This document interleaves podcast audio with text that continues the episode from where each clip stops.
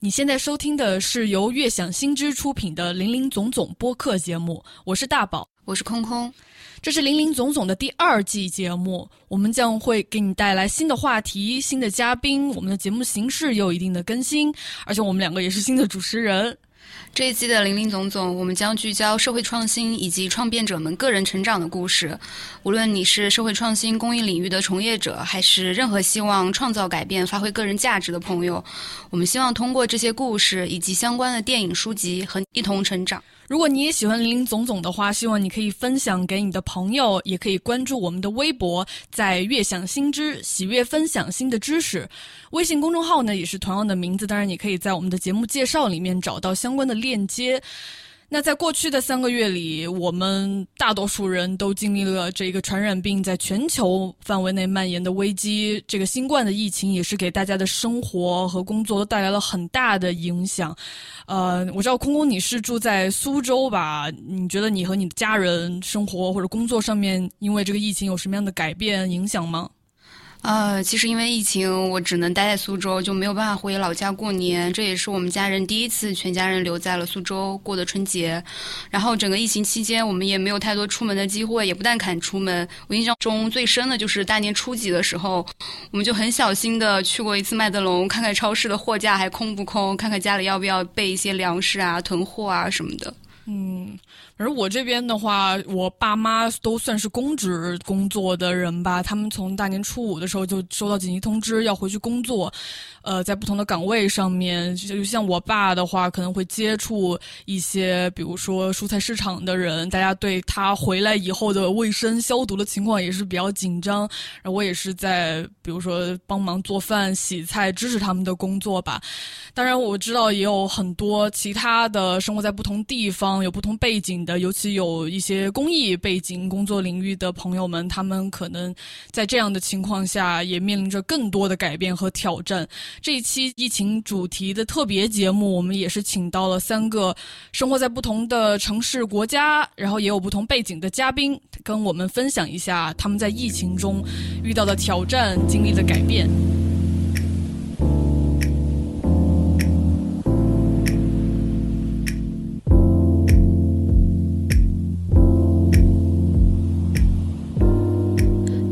疫情有对你自己带来什么样的影响和改变吗？啊，我觉得可能这个疫情对于大多数人的最大的影响来自于几个方面，一个是隔离，因为你不能出门，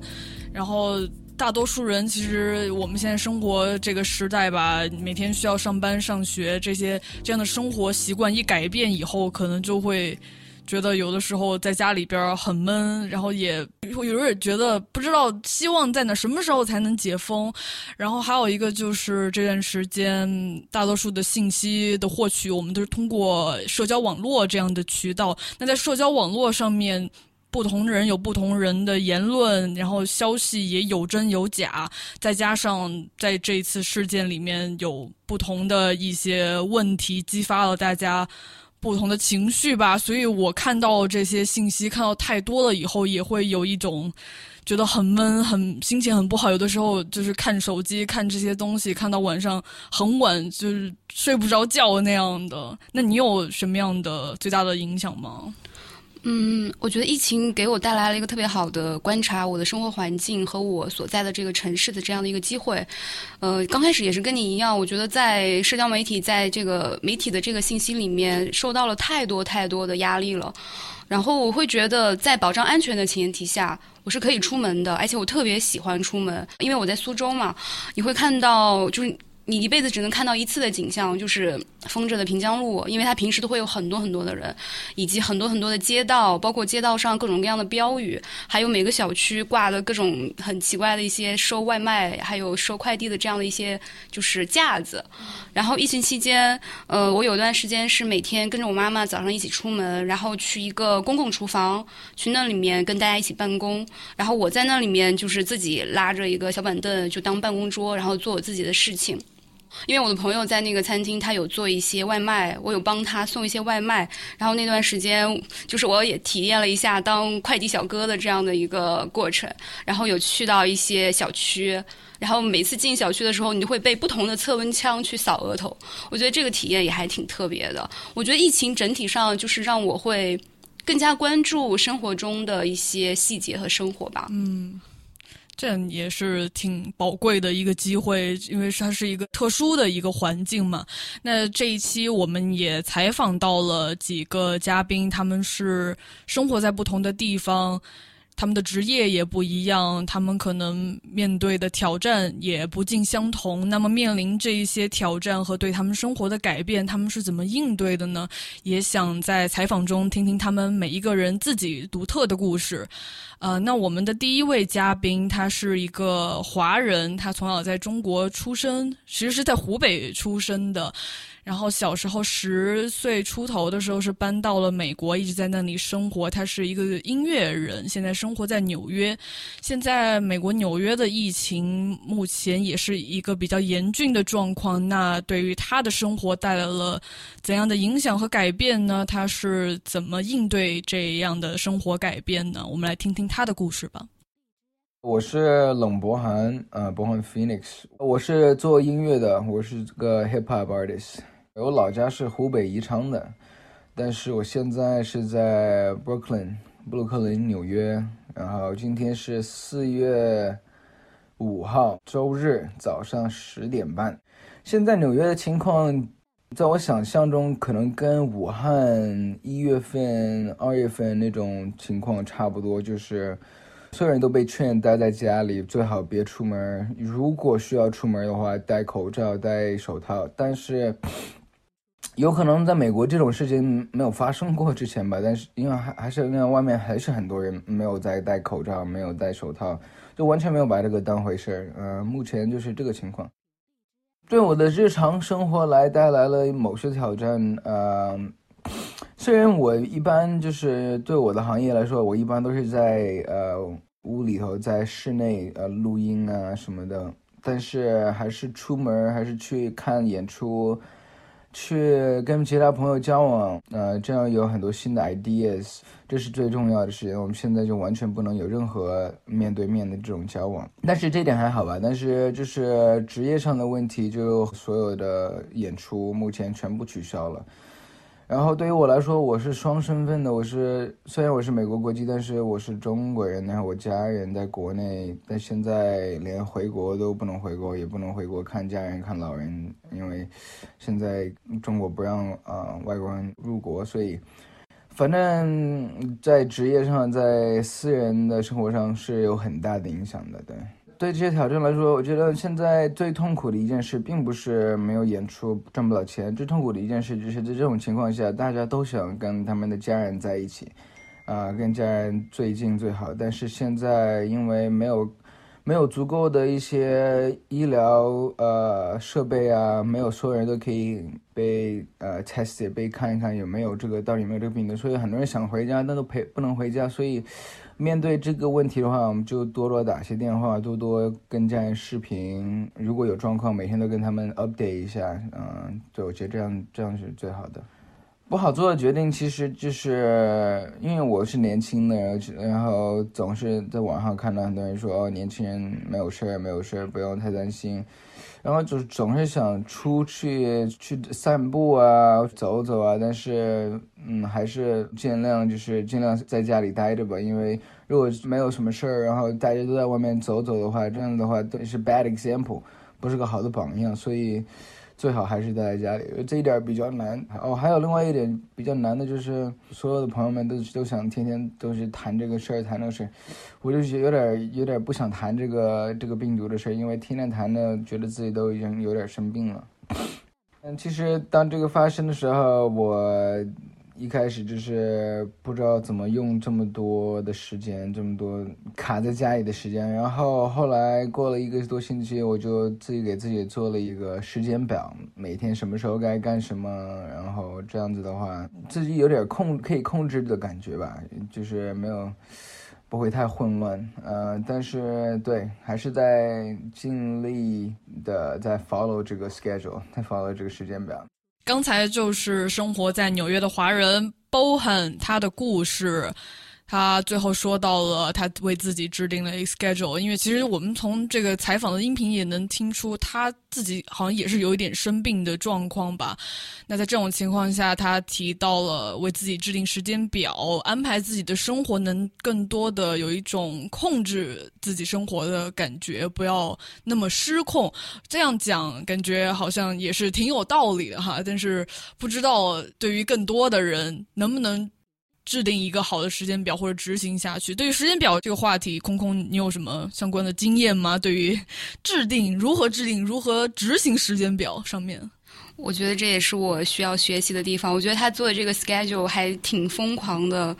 因为我没有办法完全按照几点到几点做一个什么样的事情来安排自己。当然，我也会遇到一些相关的问题，就是很多时候一天到晚过完了，我都不太知道我这一天都干了什么。嗯，我看刚才也看到他分享的这个具体的时间表，其实安排的真是还挺满的哈。从八点半起床，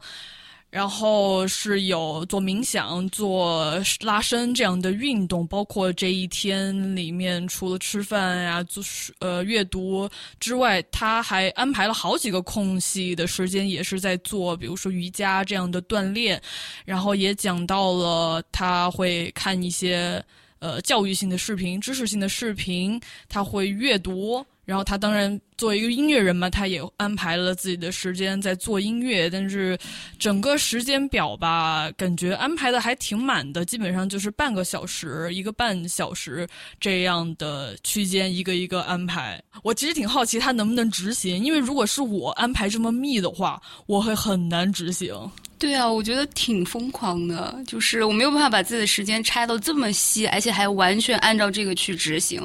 就我一定会，比如说我这会儿看了一个什么什么视频，可能我就会从半个小时就变成了两个小时都在做这一件事情，因为这个内容可能会有一定的延续性，或者说我会更好奇这个内容其他的一些部分，就会有很多的延展。嗯，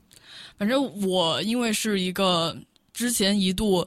对自己拖延呀，还不安排好时间这个事情。对我自己感到非常愤怒的一个人，然后之前跟另一个朋友有讲到反思到我这个问题，他给我的一个建议就是，呃，因为我对我之前也做过制定时间表，但是发现全部都没有好好执行，就更让我很泄气。所以我这个朋友给我的建议就是，你先观察你自己一天时间是怎么被利用到的，你这段时间具体在干什么，先记录它，然后再去安排。我其实现在还没有正式很仔细的在观察这一点吧，但是我还是有意识的会去回想、反思一下我干了什么，还是对我的效率是有一点改观了。嗯，其实说到这里，我对于他说的那个观点还觉得挺好奇的，就是他说安排好自己的时间可以让自己有掌控感。对你，你会觉得是这样子的吗？对我刚才讲到，就是关于隔离，包括因为这一个病毒，对于有很多人，呃，可能一开始也不太明白这个东西到底有多严重，外面可能很严重，然后媒体上面有各种的信息，就让人觉得很困惑。所以很容易造成一种一种失控的感觉，包括最近也看到一些国外的新闻，因为这一种困惑或者是呃对未知的恐惧吧，酿成了一些悲剧，包括有人自杀和自己的伴侣一起自杀的这种情况。所以我觉得能有通过这个形式，甭管你是不是真的做到了，做了多少事情，在这样行为里面，如果能得到这种控制感的话，我觉得那是很值得的。我是听说纽约现在的疫情的情况跟湖北武汉的也都差不多，但是那边的人好像对这个事情并没有那么重视，而且从国家层面对于这个事情的控制也还没有那么的严格。相比之下，这一次最开始最严重的这一个城市武汉。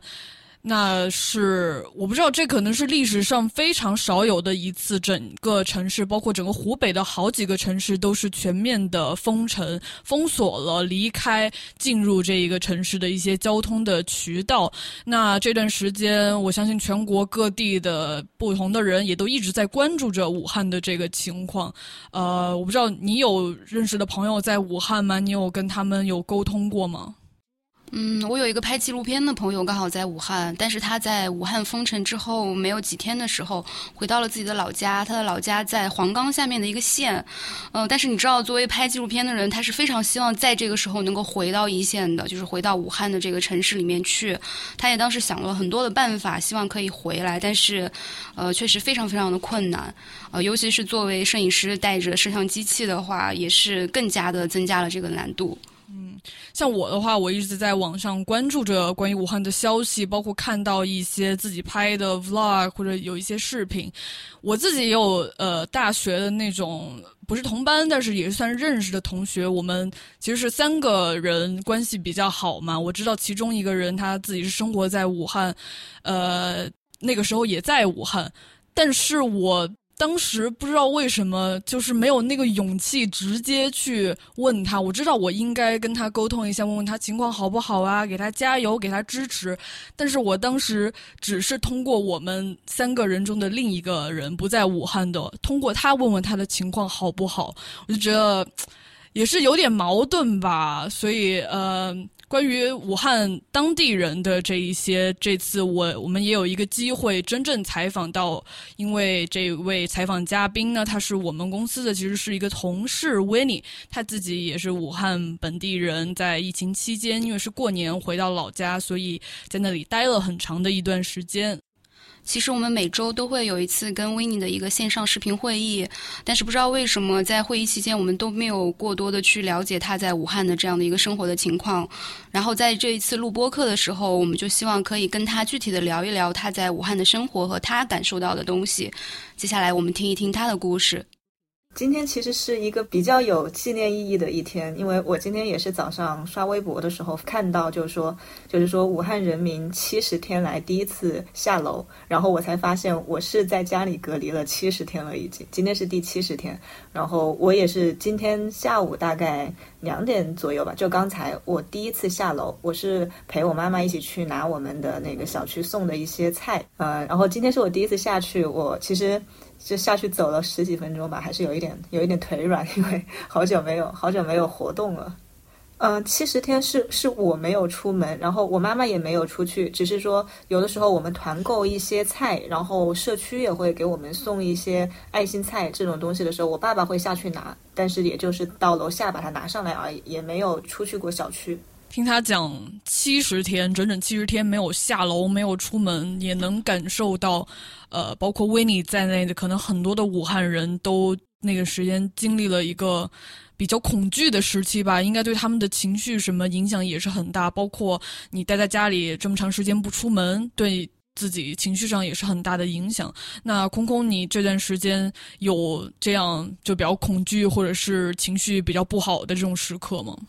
嗯。主要是早期的时候吧，就是比如说疫情前半个月、一个月的时候，因为经常刷新闻，然后每天的数据都在增长的非常的厉害。那段时间我觉得压力还挺大的。那我后面的一个做法就是我关掉了朋友圈，就决定不再看这些数据的更新和新闻。那么另外一个信息，主要关于武汉的信息来源，就是我有一直在追那个武汉的一个作家叫芳芳，在追他的一个芳芳的武汉日记，然后他有每天去讲他在武汉经历的一些事情，包括。他跟朋友的一些互动，嗯，就是怎么说呢？就就我对于武汉的想象，还是多少会有一些些害怕，或者说对于这个事情的发展，多少是有一些害怕的。嗯，我也是因为老上微博嘛，那段时间可能各地因为医院已经是爆满的一个情况，对于整个医疗体系的压力已经是超负荷了，所以很多人没有被收治的，或者尤其家里面有年纪比较大的人，他们非常的焦急，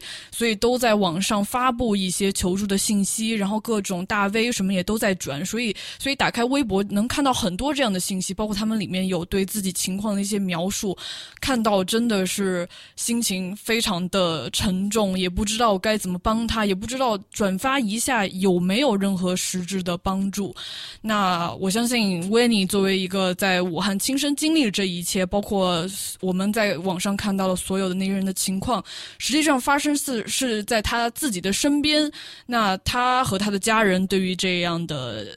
事件的发生是什么样的心情？他们是怎样应对的呢？他这里也有跟我们讲出来。其实，嗯，这个恐惧的情绪还是在前几天比较严重，到了后面其实，嗯，其实都还比较都比较正常了，因为过了这个时间，就自己已经确定自己没有问题，嗯，家人朋友也都知道他们没有问题，所以这个后面就会好一些。在刚开始的时候。因为我是和我爸爸妈妈住嘛，我们三个人住一起。然后那个时候，我们基本上，我记得是封城了，没过几天就是大年三十，我们是。嗯，我看一下，因为我之前有大，就是有的时候会有写周记的一个习惯。嗯，封城对，封城是二十三日，一月二十三日武汉封的城，然后二十四日就是除夕。然后我记得除夕是呃那个春晚上面是是有就是有那个诗朗诵嘛，就专门是武汉加油这一块的。然后这一块其实看着还是挺挺感动的。然后自己作为疫区中的人民，还是。也就是非常感同身受，但是到后面的就除夕的后面的这种联欢晚会，呃，可能不止我一个人，包括我家人还有我朋友，因为我和会和他们就微信聊天嘛，其实大家都没有看，真的是没有心情去看这些东西。嗯，在这段时间里面也是，包括除夕之后大年初一到大年初五这段时间，基本上。嗯，当时其实在家里其实也做不了什么，嗯，本来想着就可能说，嗯，看一点书，或者是趁着这个时间就是自己学习一下，然后，嗯，把就把注意力尽量的转移一下，就是是这样想的，但是真的是没有办法。就是没有办法控制自己去去每天呃，就每十分钟都要去刷一下新闻，看一下疫情有没有哪一些新的一些状况。因为现在新闻真的也多，假的也多，然后这些东西这些信息全部都呃，反正全部都会被我们吸收掉。然后一些假信息其实也很难去通过自己去把它判断出来。这一块是当时一个非常大的问题。然后家人之间的一个支撑，这个是，嗯，我觉得可能不只是家人，包括朋友之间的支撑都非常在这段时间非常重要，因为。嗯，因为我是在大学，呃，包括大学都是在武汉读的，所以我的朋友基本上，呃，在武汉的也会比较多，然后同学也比较多。在那段时间，嗯，因为同学也都是从事各行各业嘛，所以从一些不同的一些领域上都会有一些，呃，就是有他们的一些一些看法。然后，所以这段时间除了就是每天都会给家人打电话，就除了我爸妈以外，我会给外婆，还有我姑妈，就是我爸爸的姐姐那边也会也会每天都会打电话。这件事情是我离开家之后的这几年。嗯，从来没有这样做过的。我可能离开家之后，我只有在一年中，可能中秋节，然后过年的时候，可能才会给他们打电话，很少会这么频繁的打电话。但是，嗯，非常明显，在这一次疫情的时候，我我是真的非常非常担心家里的老年人，所以我会每天在那段时间坚持每天跟他们就是打电话去。嗯，一个是安慰一下他们，然后再就是叮嘱他们，就是也一定要注意这个疫情的防护。我觉得虽然说这段时间，嗯，大家都被困在武汉，呃，内心也非常的焦虑，但是对于家庭的一些，嗯，就是一些亲情的这种温暖这一块，我觉得是有有一定的帮助的。那像这段时间，其实。像我们不在湖北的人都会一直在社交网络上关注武汉疫情的这些各种的消息，有正面的，有负面的。那你作为就是身在疫情正中的一个当地的人，你觉你觉得，就是这次社交网络在疫情中有发挥什么样的作用吗？你自己有看到什么样的作用，或者你觉得它有带来任何负面的作用吗？嗯，对于我来说，我其实之前。嗯，微博刷的比较少，但是这一次可以说我是在疫情期间才养成了每天刷微博的这个，就是刷热点的这个习惯。然后确实在微博里面，我也是现在才发现，微博里面确实有一些，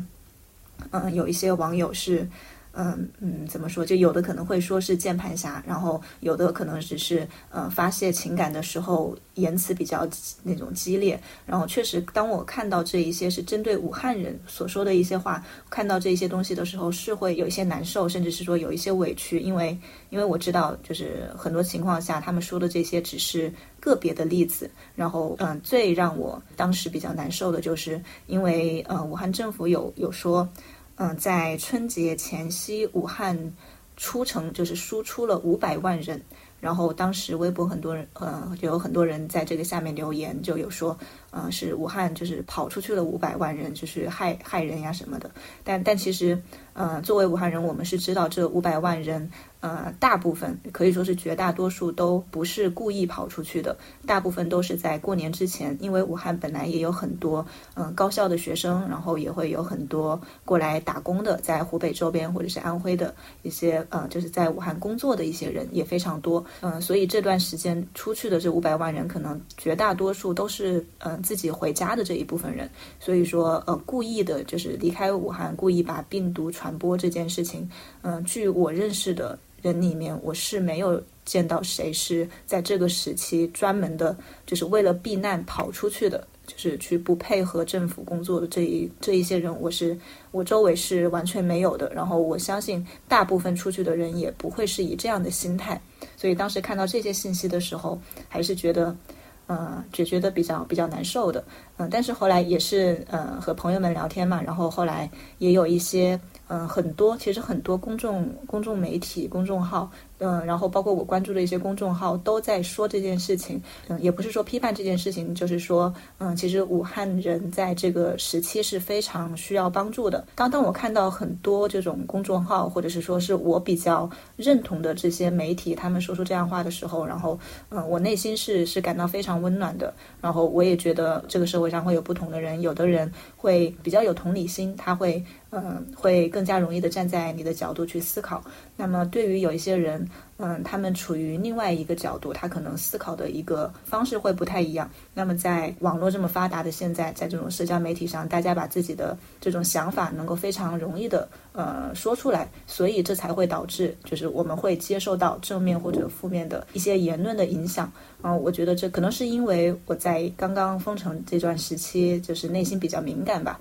所以才会就是被这些负面的一些言论会打击到。但是到后来，慢慢的就是自己，嗯，也也看开了一点，然后内心没有那么焦虑之后，就会觉得，嗯，其实这些也也没有什么，就是每个人有不同的一些想法而已。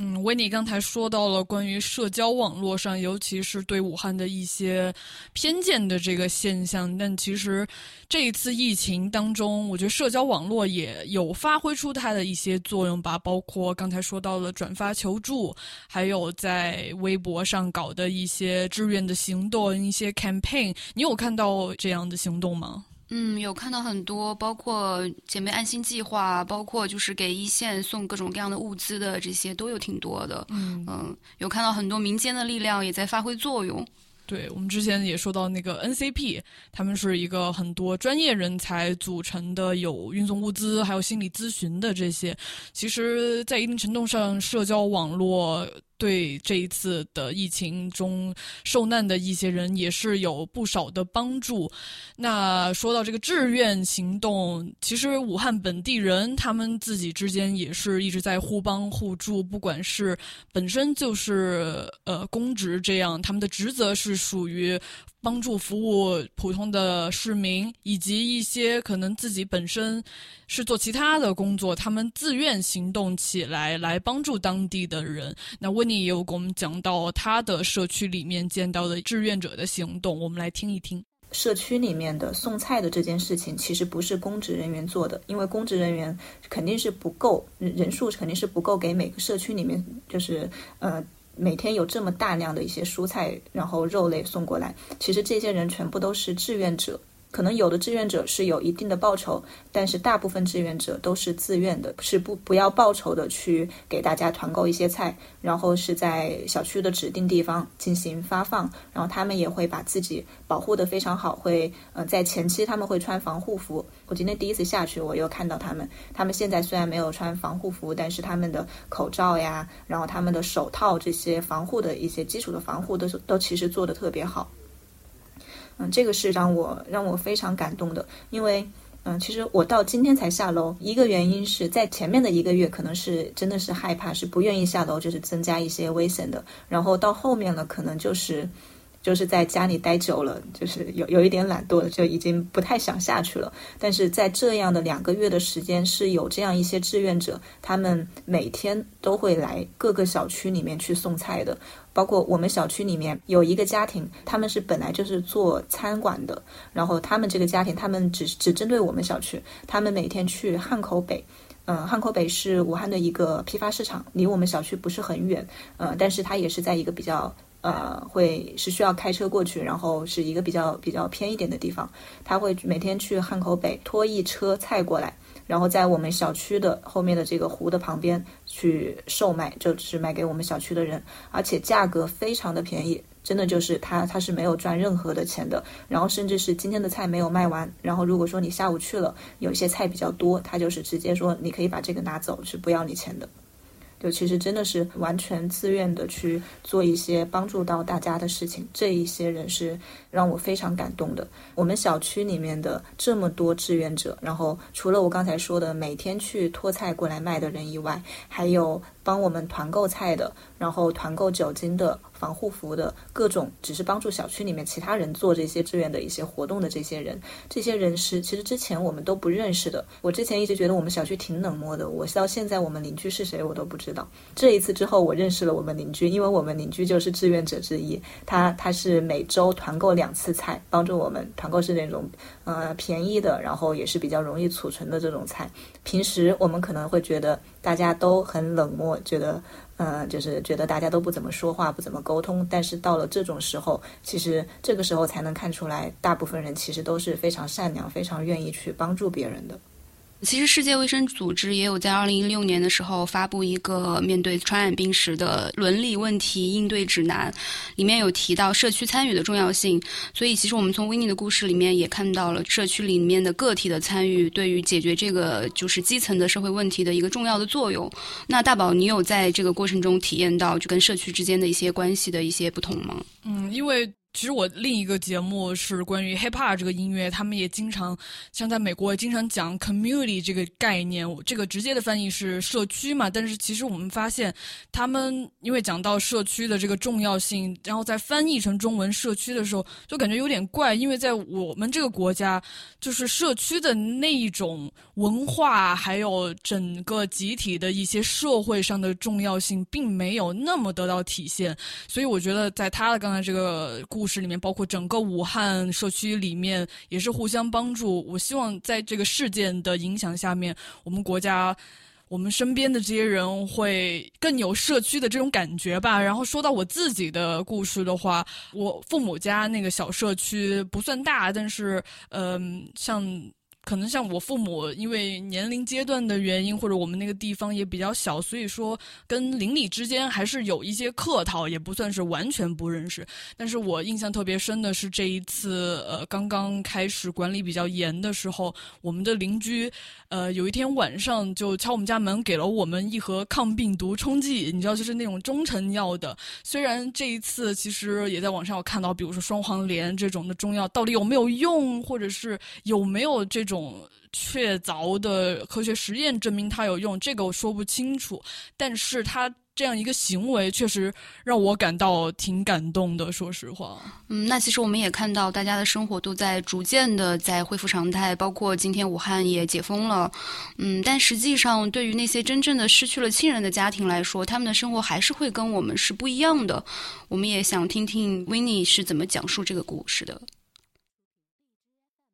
可以看出来，大家就是心态慢慢的已经是越来越好了。不过，对于一些家庭来说，嗯，比如说有一些家庭，他如果说老年人感染了，然后在这个时候，呃，老年人感染是嗯死亡率比较高的嘛，是过世了。这个情况对于这样的家庭来说，其实他们还是会一直笼罩在这个悲伤中。因为我妈妈的一个，嗯，她的一个之前之前的一个好朋友，他就是家里的老人。去世了，但因为当时去世的那个时间还是疫情比较严重的一个时间点，然后那个时候殡仪馆是，呃，没有时间去，呃，就是上门去，呃，处理遗体的，然后我在家里是等了一天的时间，然后殡仪馆过来，然后是不允许家人一起过去的，而且是一辆车会拖几个遗体，然后一起处理。然后只有在嗯在现在可能到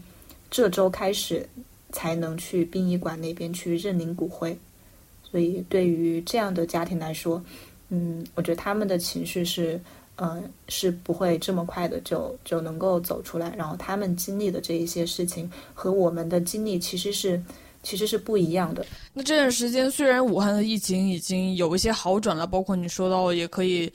有稍微多一点自由度了，但你觉得武汉当地还有什么亟待解决、需要帮助的问题吗？嗯，确实，武汉停摆了两个月了，然后现在我觉得商铺是确实是经济上非常大的一个问题，包括现在就算是这些商铺重新开始营业，嗯，但其实很少人会愿意去，大部分人这段时间还是嗯处于一个。一个抵触的比较抵触的一个心态，所以我觉得对于经济这一块，嗯，其实政府已经有一定的一些政策了，比如说减免一些税，然后嗯，你们需要交的一些金额也是可以进行延期。我觉得这一块已经有一定的政策出来，但是其实对于一些小企业来说，特别是就是以呃餐饮这一块为主的这种企业来说，如果说没有。嗯，在疫情期间，因为很多餐馆它在疫情期间是做了其他的事情的，就是有的是为，比如说为医院或者说为企业提供工作餐，然后有的是就是做这种，呃，做这种团购。当然，嗯，有的有的餐馆它做这种菜的团购是单纯的做公益的，然后有的是也是有一定的盈利的，就是除非是已经在疫情期间转了这个方向。来做的这种餐饮行业以外，嗯，一般的餐饮行业，我觉得，嗯，特别是小的一些呃餐馆，他们可能面临的问题会会更大一些。然后，我觉得经济上面最需要帮助的，可能是这一些中小型的这种餐饮行业。嗯，另外，因为武汉有非常多治愈了的人，对于这一些人的一些歧视，嗯，我觉得这一个可能在真正大家复工之后、复产之后，可能真的会存在。前段时间还在微博上还有说一些无症状的一些患者，然后可能大家还是会对已经恢复了的人会对他们有一些芥蒂吧。我觉得这是可能真的在复产之后会存在的一些情况。嗯，所以我觉得这一块也需要一些宣传，或者说也需要一些帮助，因为他们。痊愈了之后，其实他们身上已经不携带病毒了，并且检测已经是阴性了。其实可以说明他们痊愈，并且是没有传染性的。嗯，这样一件，呃，就是这么明确可以检测出来的一件事情，那么就不要因为一些可能有一些是谣言，然后有一些是一些个例，就不要因为这些谣言和个例，让我们对这一些所有的人都有一个排斥的心理。这一次采访了我们的同事 Winnie，，我也收获了挺多。首先就是作为一个普通的同事，平时我们的沟通和关系都是在工作上面，这也让我更了解他。另外就是我们在这段时间看到了很多关于武汉市民遇到的各种的故事或者他们的境况，但是我觉得在新闻上看到那么多。就比不上真正跟一个武汉的人去沟通、了解的更直接、更有冲击性吧。包括现在解封了以后，他们仍然面对很多的问题，我们也需要提供我们可以有的帮助。而在这一次的疫情里面，除了像维尼这样的。普通的武汉市民，我相信，不管在武汉，甚至是全国，都有很多特殊的群体，他们也是遇到了前所未有的一种困难的情况。那空空这次应该也有采访到这样为特殊人群提供服务这样的人吧？嗯，因为其实悦享新知包括林林总总，就是在关注社会创新、关注公益领域。那这些领域呢，原来我们认为它解决的问题是一些非常小众的问题。我们今天也花了比较大的篇幅，从受疫情影响的这个人群的一些个人经历来谈起这个事情。其实我们就是希望能够让大家都能共同感受到，呃，哪怕是小众的问题，哪怕是一些特殊群体的一些生活，可能离我们都没有那么的遥远。尤其是在发生了社会问题的这样的前提的情况下，嗯。嗯，我们今天邀请到的另外一位嘉宾呢，是来自慧林的张武娟女士。慧林是这样的一个机构，它已经成立了三十年。那它做什么？它主要是为心智障碍者提供一些日间照料呀，包括融合就业啊等等相关的一些服务。嗯，很坦白的说，这样的服务在中国进行的非常非常的困难，因为它要解决的是一个很难融入社会、很难能够真正的得到社会支持的这样一个群体，能够有更体面的生活的这样的一个权利。疫情呢，也给这种服务的展开带来了更大的挑战和困难。所以我们接下来可以从张武娟女士的采访中来进一步了解一下这个群体到底在面临什么，以及这个机构会面临什么。因为慧林做成年心智障碍是实体的一个服务机构哈，而且是慧林我们主要做的是比较中重度的成年心智障碍服务的。那这样的一个疫情的话呢，其实对于心智障碍个人来说的话，他们现在在家里的时间太长了，他们会开始出现焦躁、情绪障碍是比较凸显的，因为他们原来吧在。中心接受服务，他们的生活已经形成了一种规律。那现在疫情的发生呢，他们不能够原来的那种规律去生活，所以呢，他们这个时候情绪比较难以控制。这个时候在家里呢就会发脾气啊，呃，情绪障碍非常严重。那么很多的家长呢就表示扛不住了，有些家长呢甚至是说好像快崩溃了一样的。家长希望我们能够提供服务，但是呢，家长也理解这次的疫情，我们也没办法提供服务，他们也不敢让我们去上门提供服务呀，因为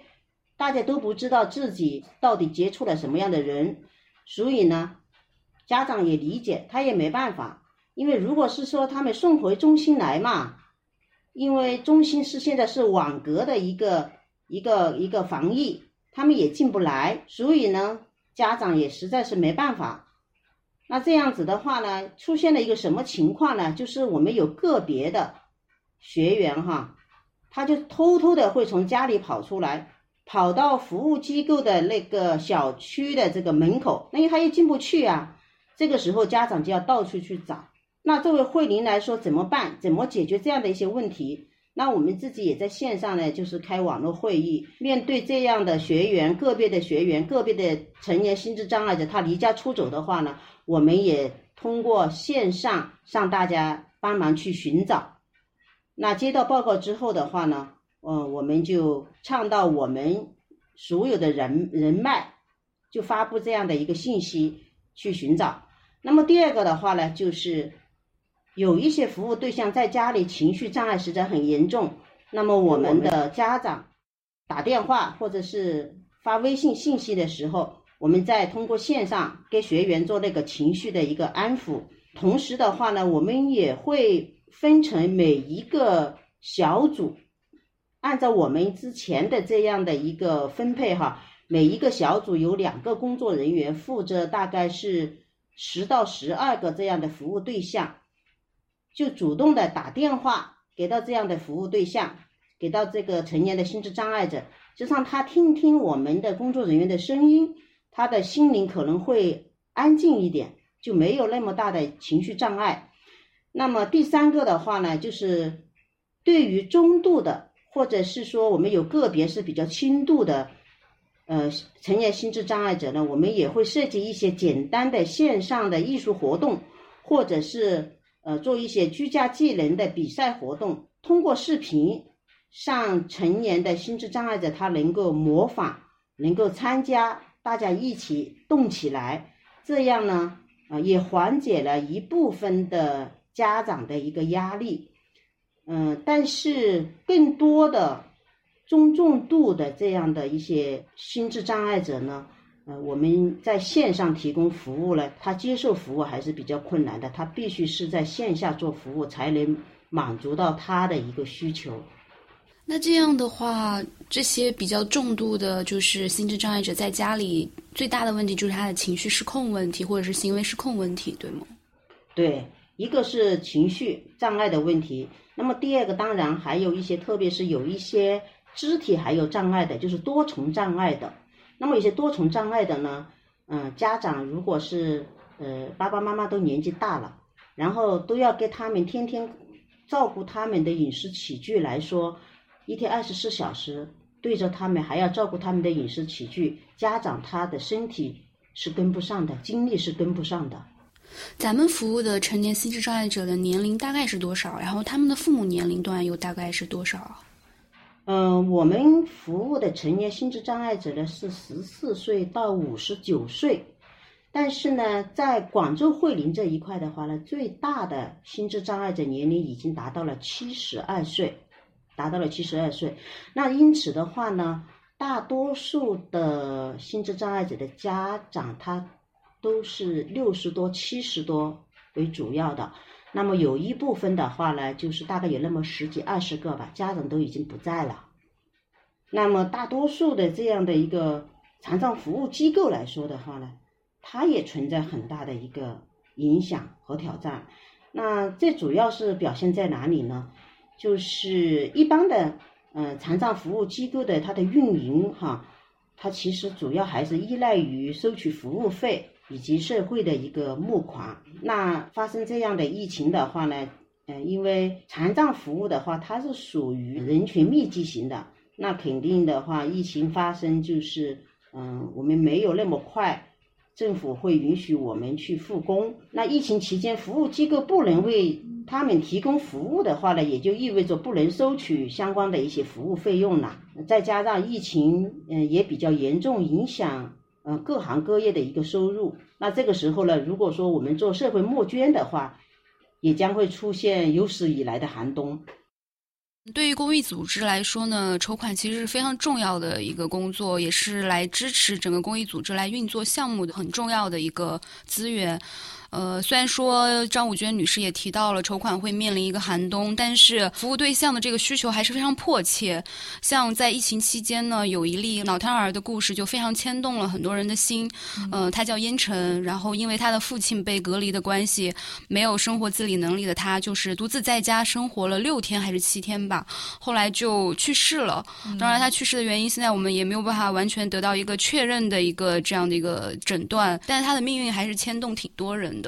嗯，大宝，你有了解过就是这样的一个群体他们的一些状况吗？你说的那个新闻，当然我也有看到。我相信大多数人在社会各种媒体上面也有读到关于这个脑瘫儿自己在家里死亡，包括他父亲被隔离的时候，其实。因为也是有提出，像比如说隔离的工作人员提出这个要求，说我家里有一个没有生活自理的孩子需要照顾。当时的社区的工作人员有过一些些的行动吧，给他照了照片。那最后得到了这个结果，我是觉得非常的灰心的。说实话，我相信这个情况下有很多的特殊群体，包括。新闻上也有说到一些慢性病患者，他们需要救治，但是医疗条件不允许；还有一些精神病患者，他们因为入院的时候在一个封闭的环境，也是大范围的感染，包括一些可能经济不是更很发达的世界的其他的国家。那这些情况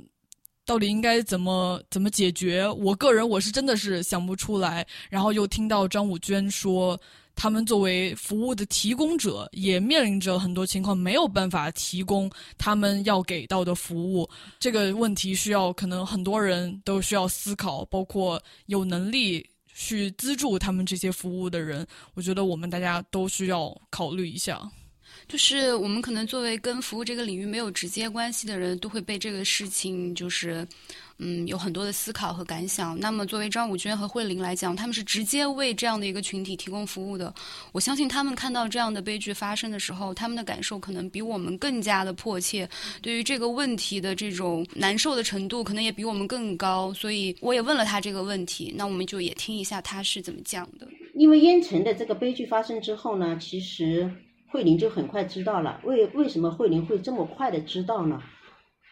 嗯，我们的创办人莫维纳哈，他其实就是一个倡导型的领导。那他对于这个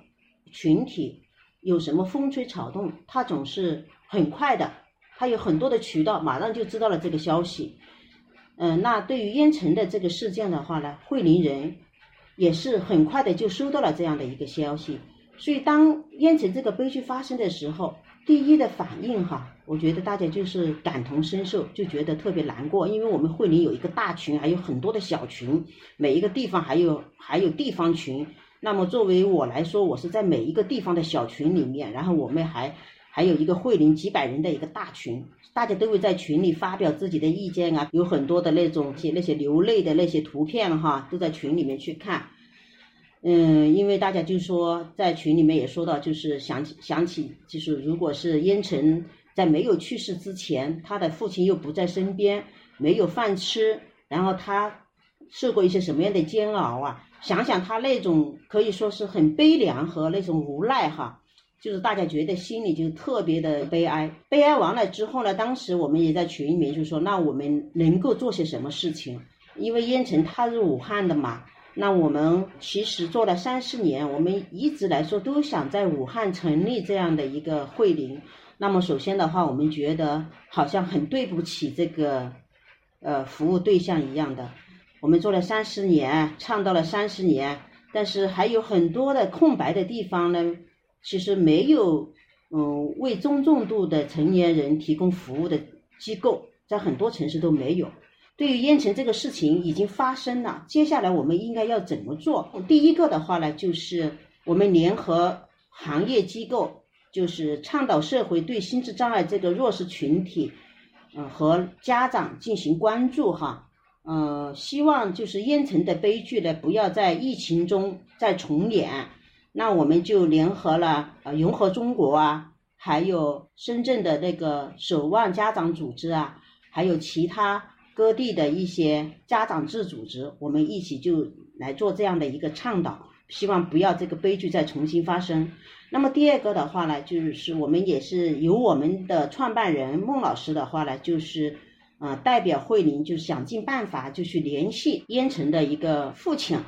嗯，希望他呢就是能够化悲痛为力量哈，嗯，能够从这个痛苦中走出来。那其实。在惠林，他一直有这样的一个机构文化，所有员工每一年的最后一天的工资，我们都会捐出来。捐出来干什么呢？不是留给惠林用的。我们每一年所有的员工捐出来的最后一天工资呢，我们是帮助这个呃社会上更需要帮助的机构人或者是事。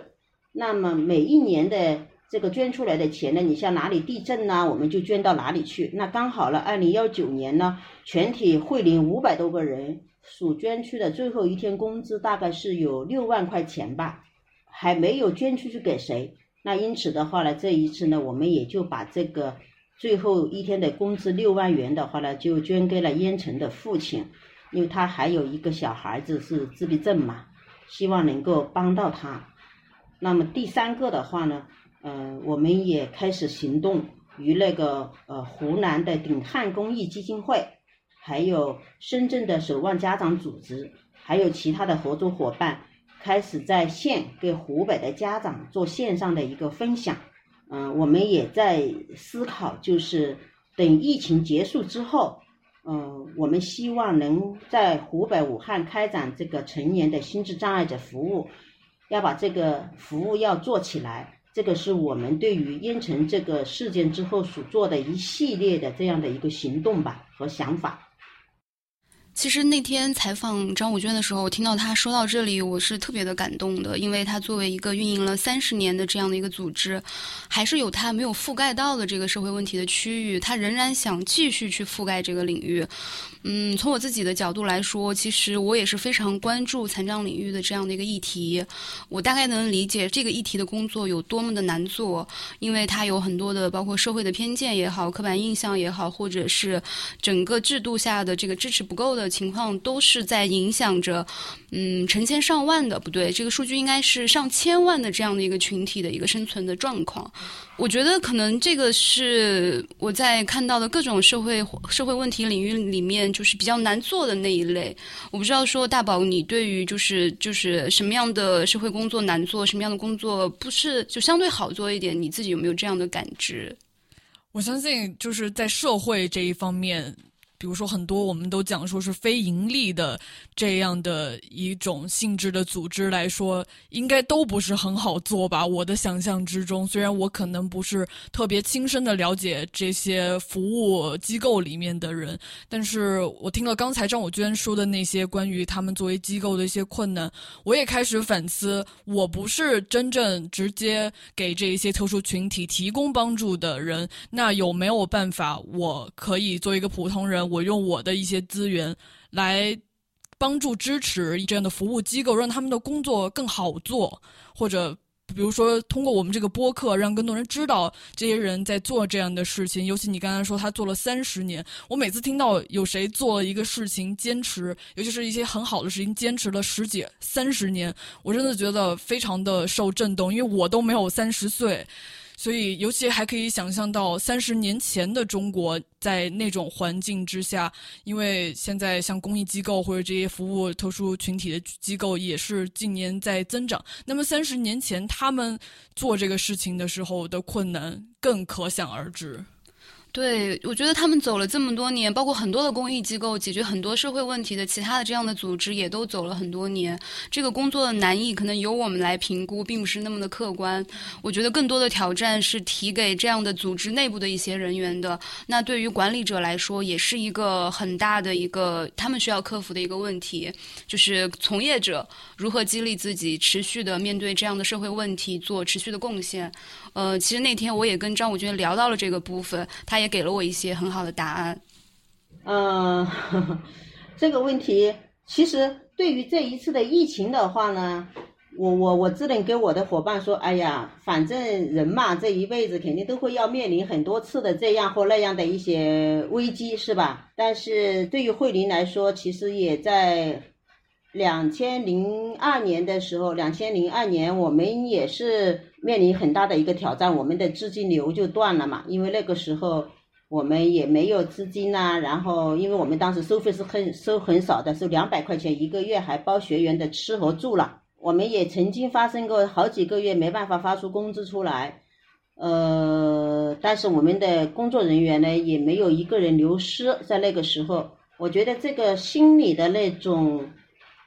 使命感也还是会有一点嘛。嗯，张老师说使命感会有一点，但其实我理解就是，呃，创变者包括做社会创新的这帮人，其实就是在靠使命感去支撑着他去面对一些困难，面对收入或者说面对很多很多的一些问题的。呃，我自己的话，可能其实也是因为使命感就掉进了社会创新的这个坑里面。呃，我是从一三年的时候开始接触残障的议题，然后也参与了一些项目。那个时候我是做纪录片的，同时也去做一些商业的真人秀综艺节目。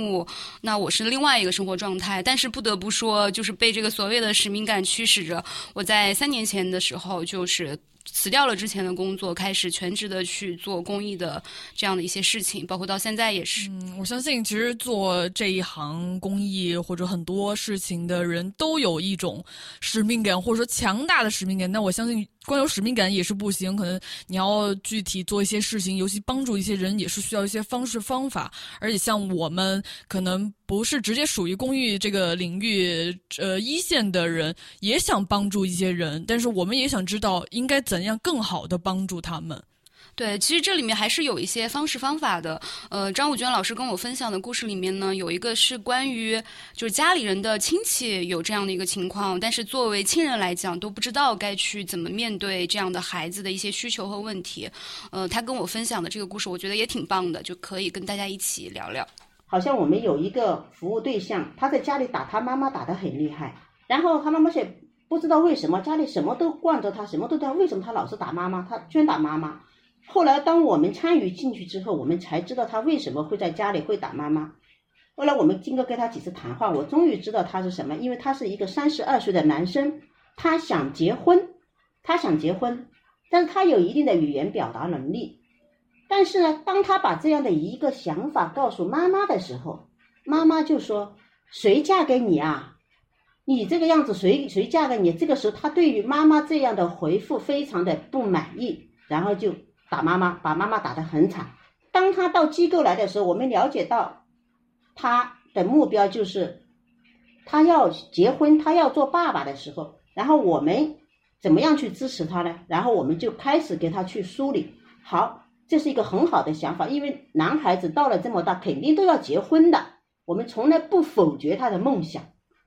我们觉得你这个想法是对的，你要有这种想法才是正确的。如果你没有这种想法，你是有问题的。所以我们就很支持他。那他们有些很多的人就说：“那你怎么支持他？难道你真的跟他结婚吗？”我们就不会用这种，我们就告诉他：“那我们要结婚，我们需要具备什么样的条件？”然后我们就给他逐渐、逐渐的来梳理他。我们要结婚，我们要有女朋友，我们要有怎么怎么样。所以我们逐渐梳理。后来这个服务对象非常平稳，他现在没结婚，但是他现在很努力的工作，因为他有目标，他的目标就是他要结婚，但是他要结婚，他必须要有房子，他必须要会养孩子，他必须要有钱呐。所以就后来就不断的聊天聊天聊天，告诉他那你要怎么样怎么样。所以当他有情绪障碍的时候，我们就会说你的目标是什么？他就告诉我要结婚。我说好，那是不是我们现在应该怎么样去做？那这样他的情绪，因为他他觉得你理解他，所以这个就是我跟你说慧玲的服务，他就是说一定是考虑是什么是对他来说是好的，什么是为了他，包括在心智障碍领域里面。很多的心智障碍者，他都会有情绪障碍。他有情绪障碍，更多的原因是我们不知道他有这个障碍的前因是什么。他为什么会有这障碍？是因为我们不理解他。刚才张老师说的这些。关于怎么应对一些自闭症的问题，是采用一种先去透彻的理解他的这个角度。其实我最近也看到了一个，呃，作为一个自闭症者，他自己也是一个自闭症相关研究的学者，他做的一段 TED Talk，我觉得也学到了很多。他说到了现在研究自闭症的一个新的思路吧，就是说自闭症它可能不是。他个体的一种残障或者一种问题，而是一种他的环境整个社会的一个呃沟通方式的不同。比如说自闭症，他们有他们自闭症之间的沟通的模式，而非自闭症者不太一样，所以说会造成这一种所谓的沟通的障碍。对，其实刚好你也提到了障碍，嗯，怎么说呢？其实我们面对的很多的这样的一些特殊需求，都来自于障碍。那么有很多人在做的呢，就是来提供一些无障碍。无障碍包括什么？有很多的一些技术支持在提供无障碍，比如说，呃，盲人通过一些读屏软件来实现了对于手机的一些使用的需求，然后包括盲道，包括给肢残人士提供轮椅以及一些特殊的辅具，都是在做一些技术上的无障碍。那么在心理上，在沟通上，其实也有很多无障碍的工作可以去做。嗯，我刚好前不久也在看那个《我们与恶的距离》，当然这是二零一九年的时候特别火的一部台剧。对我那时候也看了。对对对，就是哎呀，真的是我每天每一集看着就是看着哭着看完的，然后就觉得特别的就是感动。然后最后一集的时候是整部剧我觉得最阳光的一集。嗯，它有一个情节是这样的，就是那个精神障碍者，对他也就是精神上的某种障碍。呃，这是他的一些特征。他闯进了那个医院，想要挟持那个社工医生。呃，这个社工医生做到的事情是什么呢？他并没有去排斥他，呃，也没有表现出一个就是很强烈的反感或者说是害怕。这个其实我觉得做了一个非常好的示范，就是嗯，他在接纳这个这个人的一个情绪，然后他在跟他沟通的过程中，不断的去确认他的这个障碍到底来自哪里。他去了解了他的这个原生家庭的一些情况，况他去了解了他。在感情生活、在工作中遇到的一些困难和问题，通过这样的一个逐步的接纳和讨论，他让这个精神障碍者逐渐的释放了他的一些精神上的压力，也去缓解了他被挟持的这样一个危机。当然，这个事情并不鼓励大家去模仿去做，因为这个剧它有一个另外的一个戏剧性的设置，就是。这个女社工医生，她是跆拳道黑道三段吧？这个怎么说是黑黑道三段？黑带三段，对 对，他是黑带三段，所以他是有保护自己的能力的。但是他的这个沟通，我觉得是非常值得。在面对这样的有障碍的群体、有特殊需求的这样的一个群体的时候的一种沟通方式。对这个剧，其实一开始讲的那一个呃谋杀案件被判刑、被判死刑的那个少年引起的，比如说整个社会对他和他的家庭的这一种敌对和偏见，其实也是一个道理，就是大家。往往就是在不不够理解一个一个问题或者一个个体的情况下，往往会采取一些可能比较防御性、攻击性的这样的态度。我觉得其实不管是有障碍的人士，或者社会中很多的问题，其实可能通过真的是设身处地去了解他的境遇，都会对这个问题有很大的改善吧。对，就是我们看似在讨论一个很小众的问题，但是你刚刚也提到了，在很多的情境下都可能会发生一些这样的事情。那我在跟张武娟的这个采访的过程中，我也特别被激励到的一个地方是，慧玲设立了要在一百个大陆的城市覆盖心智障碍服务的这样的一个目标。那他自己本人已经跑了两百五十个城市，然后目前来讲，他们在三十八个城市已经建立了这样的服务。他今天也提到了说。下一步要在武汉去建立这个，我觉得这是一个非常让我觉得激动的一个一个地方吧。非常感谢今天来接受我们采访的三位嘉宾，他们通过他们自己个人的故事，跟我们分享他们是如何面对在这个疫情中面临的所有的挑战和困境，也给了我们很多启发。希望也能给我们的听众带来更多的启发。我们会在林林总总继续分享这样的关于社会创新以及个人成长的一些故事，也欢迎听众朋友可以跟我们在留言区交流，或者你也可以关注我们的微博，在悦享新知，喜悦分享新的知识，微信公众号那边也可以。那在最后，我们想要分享一首歌，这首歌是来自最近一段时间刚刚去世没多久的一位呃经典的灵魂歌手，他的名字叫 Bill Weather，他在三月三十号那天。是因为心脏的各种疾病，呃，过世了，享年八十一岁。那他是在七八十年代的时候，呃，美国。发行了一系列非常经典、大家应该都很熟悉的歌曲，比如说我们这里要分享的这首《Lean on Me》，呃，也是内容感觉跟咱们今天的节目挺贴切的。Lean on Me 就是靠在我身上，也就是依靠我的意思。它歌词里也讲到了我们在困难的时候需要互相依靠。我觉得这跟我们节目里面讲到的社区 （community） 大家互相支持这个概念也是非常契合的。好的，那这首歌送给大家，也感谢大家的收听。今天的节目就到这里结束了，我是空空，我是大宝，期待下期与你相见，再见。